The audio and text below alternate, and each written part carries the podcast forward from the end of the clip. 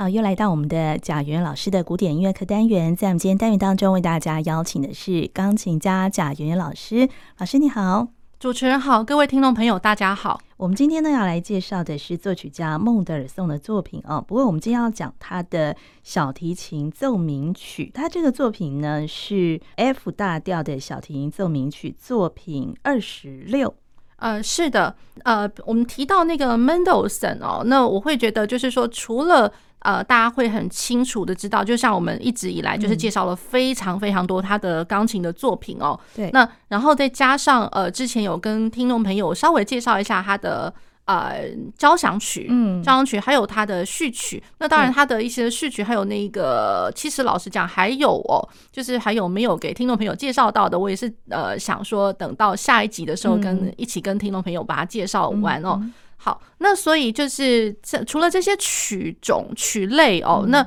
其实还有，就 Mendelssohn，我觉得他真的是多产了大量大量的一个就是嗯一个作品哦，我觉得各式各样都有哎，对对对，然后他真的是蛮有天分的一个作曲家哦，那只是说可惜就是活得不久这样子。好，那然后呢，大家所熟知的应该就是再过来就是不外乎他的小提琴的协奏曲，嗯，对，那小提琴协奏曲，那还有加上他的呃钢琴的协奏曲，嗯哼。那然后加上它其实还有双钢琴的协奏曲，哇，对，协奏曲这这些曲类，我会觉得这也蛮有意思的，也真的很想要就是一并就是给听众朋友介绍哦，对，那然后呢？呃，再过来就是说，像呃，听众朋友可能会知道，就是说，钢琴还有一个很重要的一个作品叫做庄严变奏曲。嗯，那庄严变奏，那因为其实它的呃创作年份稍微就是晚一些些，那所以我也是可能留至后面的节目跟听众朋友们介绍这样子。对，好，那然后呢，呃，就是我们提到这些作品、这些曲类之外，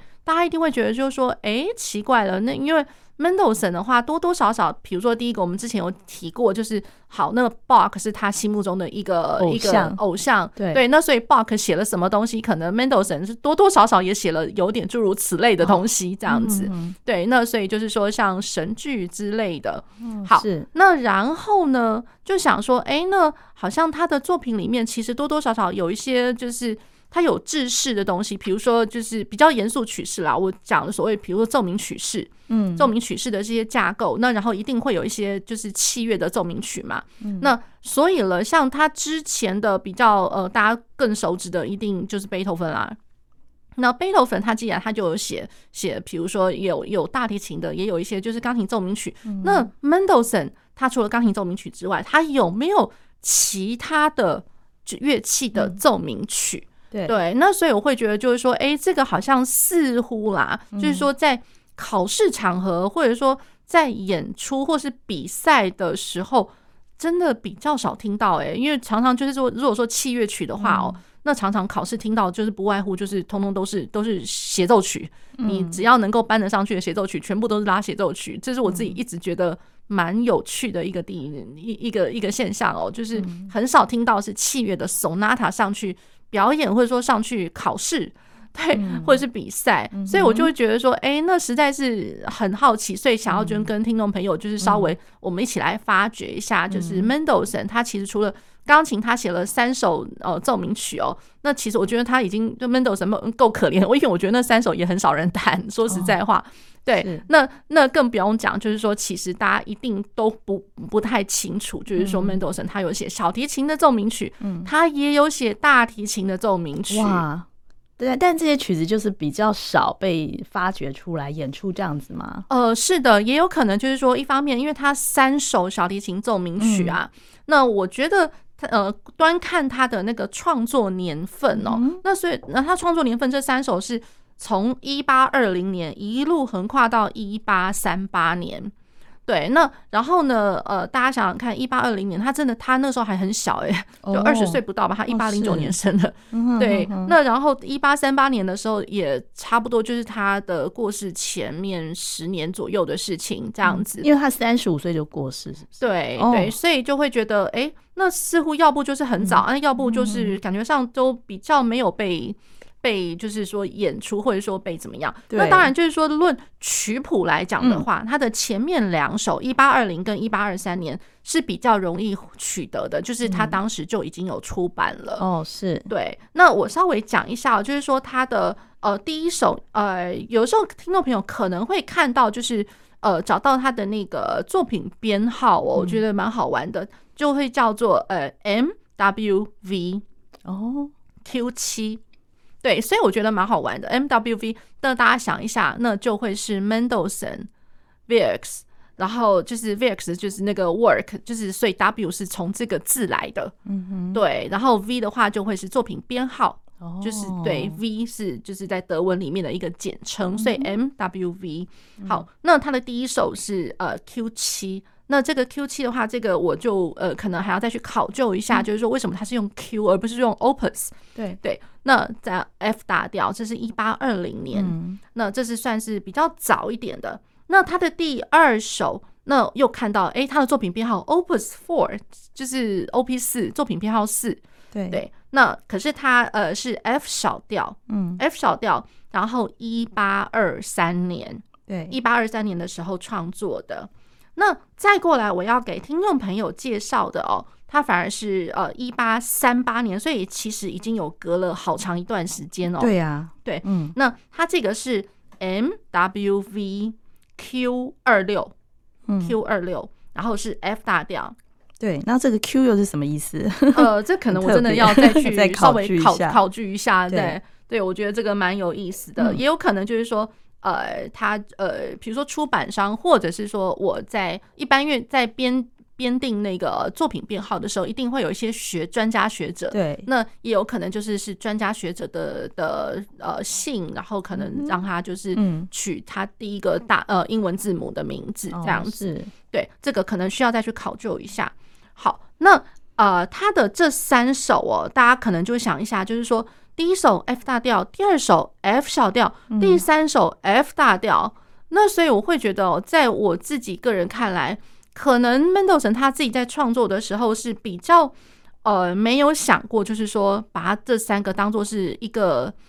一一组。一一一一对这样一一组这三个一组的哦，那可是我会觉得就是说出版商可能多多少少也会想要，他们多多少都会希望就是说，哎，这三个因为都是 F，就是 F 大调、F 小调、F 大调，对对，这三个一组那。可能是如果说能够一起出版的话，那该多好这样子。好，那可是我觉得很可惜的，就是说，因为像我们刚刚讲的第一首跟第二首，一八二零跟一八二三，这的确是有有出版的。那可是，一八三八年的这一首 Q 二六哦，我老实说，就是在他的呃 Mendelssohn 他还活着的当时。其实是根本没有被出版哦，根本没被出版，所以很可惜了。就是说这样子的一个 idea，我觉得只是我心里面以目前我们现代人，我们活在现在这个时代来讲的话，我会觉得哇，要是能够把这三个当做是一组的一整一整套的把它呃出版出来，那该多好这样子。好，那所以了就是。呃，当时为什么会是这个样子呢？嗯、也就是说，Mendelssohn 他一八三八年在创作他的这个小提琴的呃第三号的那个奏鸣曲的时候，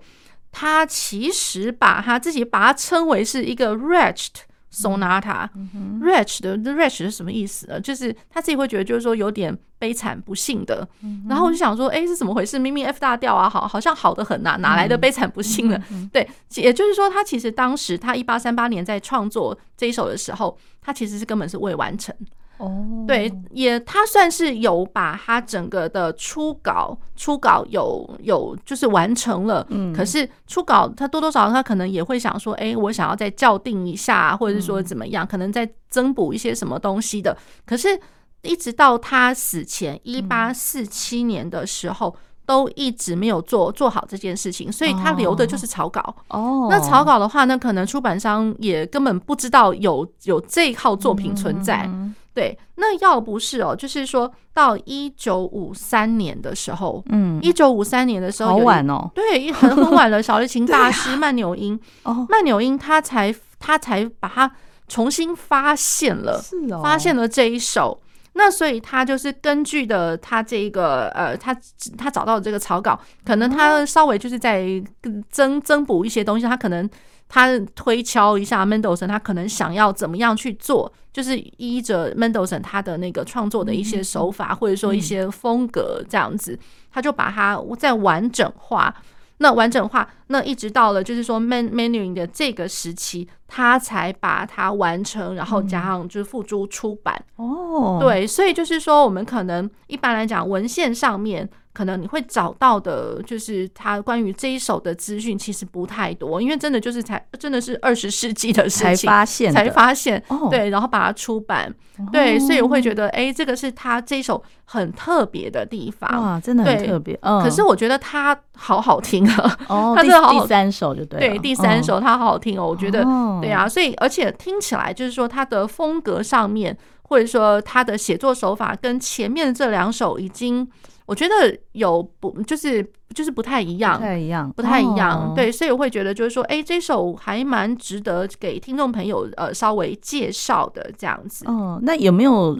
文献说这个曼纽因他怎么发现这个第三首奏鸣曲啊？呃，这个也在需要再去稍微考究一下这样子。对，那所以嗯，这个的文献，所以老实讲，真的能够获得的一些资讯是比较少的。嗯、对，那我们可能呃可以获得的，就只能就是说从谱面上面，嗯、然后稍微去推敲，就是说他的创作的手法，还有他的一些，比如说乐谱上的一些记号。如果说忠于原谱的去演奏的话，嗯、其实。多少还是可以知道，就是说，呃，就是推敲出 Mendelssohn 他当时他想要怎么样的一个做法，这样。对，好，好。那然后他这个曲子哦，它是分为三个乐章，嗯，然后也三个乐章的话，其实是一个就是快慢快的一个手法。那三个乐章的一个 sonata 的话，我老实讲，这个是比较倾向于，就是说，像我们知道古典乐派的时候的的前期，嗯，比如说像呃 Haydn 或是 Mozart 的那个时候，你很少看到。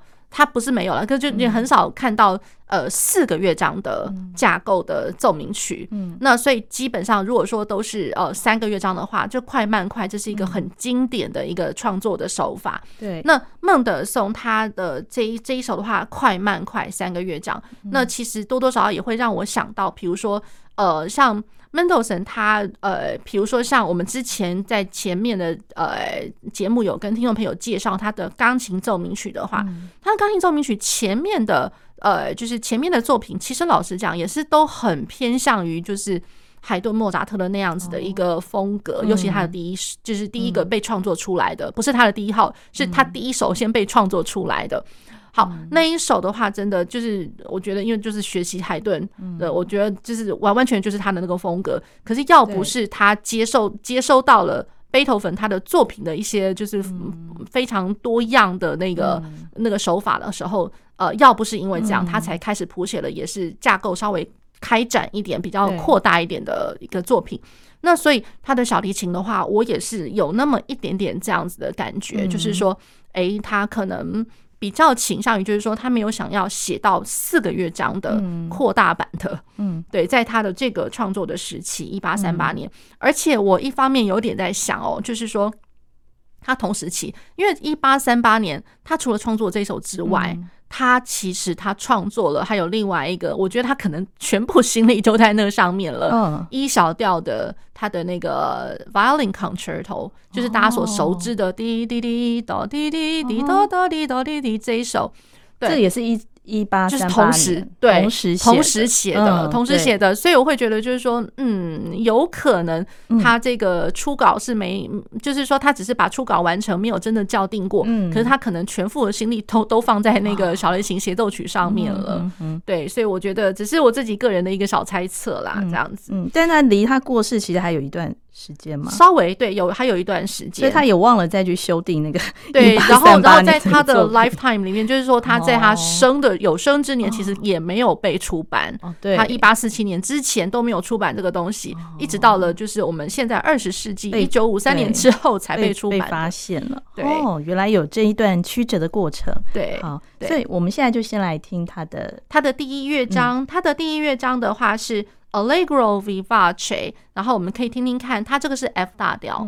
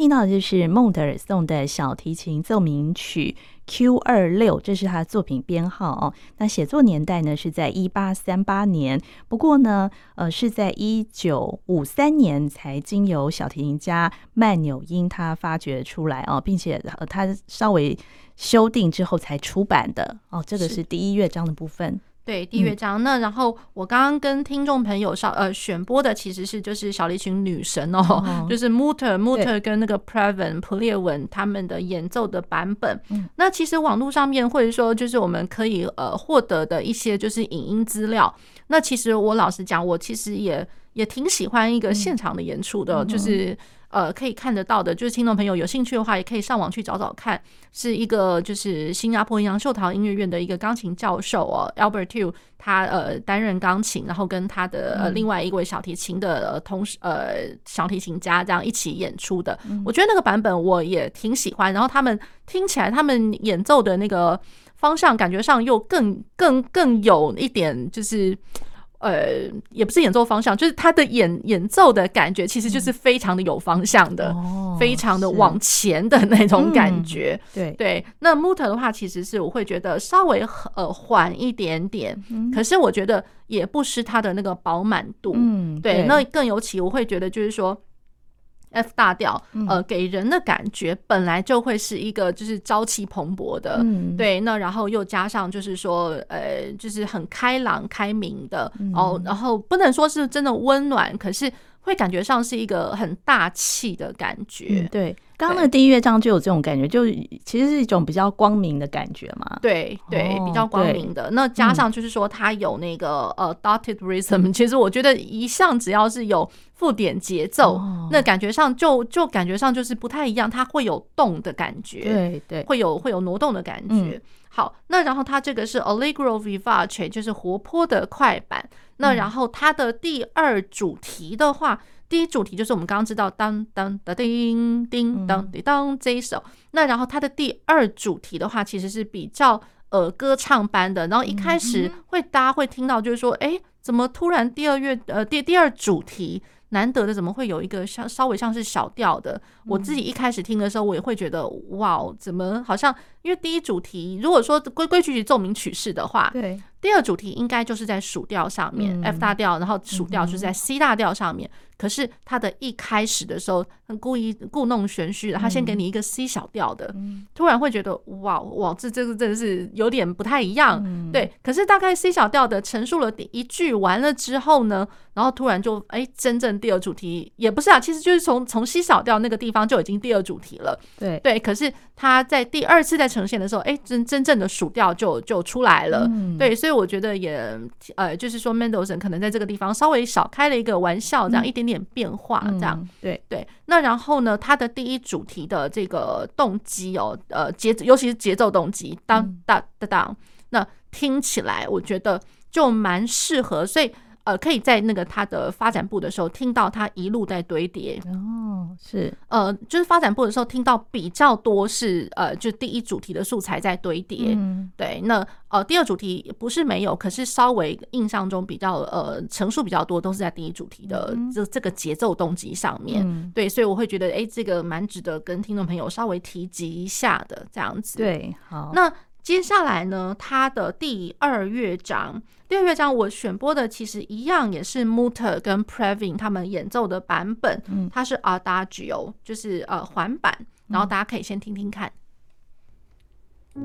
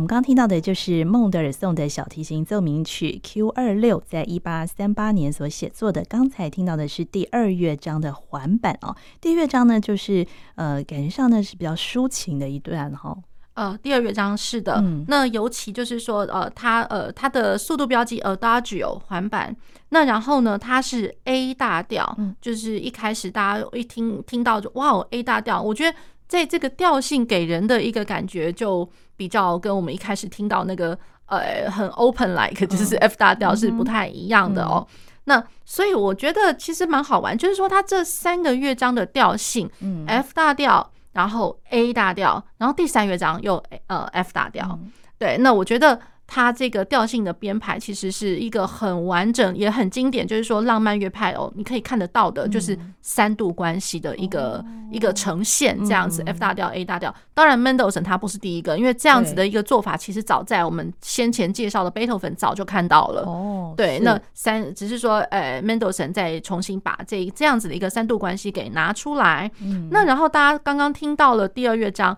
有没有突然觉得好感动啊？哦，对对对，非常 抒情，而且很动人。对，其实我会觉得，就是说我特别提到这个，因为就是。大家所知道、熟知的 Mendelssohn 哦，那真的大家可能就是误会了，会以为就是说，哎，就是比如说像他的钢琴作品啊，有非常多都是，反正我们听到都是长动的，要不就是快的，快速快的，要不一气呵成的，不准断片的。对对，那所以我会说，哎，就是开一个玩笑，就是大家听到这样子一个抒情的，然后又又是慢的，对，又是慢的，一定会超感动了。我总算听到了一个稍微慢一点的东西，对。那所以就是跟各位听众朋友开一个小玩笑啦，这样子。嗯、那然后呢，他的这个歌唱，那大家别忘了，Mendelssohn 他本来就很能写歌唱的东西啊，嗯就是、对，对啊。那要不然他的无言歌，因为他自己本来就觉得说，嗯、呃，就是不需要歌词的歌曲，对啊。那所以本来就是说，Mendelssohn 他本来就很能去写这种歌歌唱性的东西。只是说，它这个环板呢，还真的就是稍微比较少见的。那我们就是可以稍微去去享受一番这样子。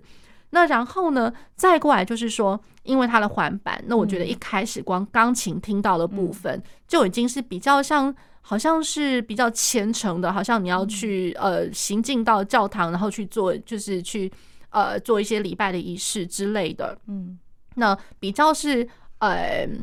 呃，怎么讲？齐奏的和声，然后 chorale 来一个像像是圣咏，嗯，对。那然后钢琴呃先出来，然后再过来小提琴进来的时候，就会觉得哇，整个乐章好像就如同像圣咏般的，好像是圣咏的钢琴或者说圣咏的合唱诗班那种感觉。嗯、然后跟小提琴主奏当当做是一个二重奏，一个 duet 的那种感觉，从、嗯、头到尾。对，然后加上我会觉得这个。呃，这个 Adagio A Major，我觉得这实在是太漂亮了，这样子、哦、跟第一跟第三的一个对比，这样子，对对，嗯、所以我会觉得蛮推荐给听众朋友们。然后第三乐章的，它是呃呃呃 Assai vivace，就是如同呃就是非常活泼的，然后又有点急急的那种感觉 vivace，那又回到 F 大调嘛？对，回到 F 大调。那大家可以先听听看，嗯。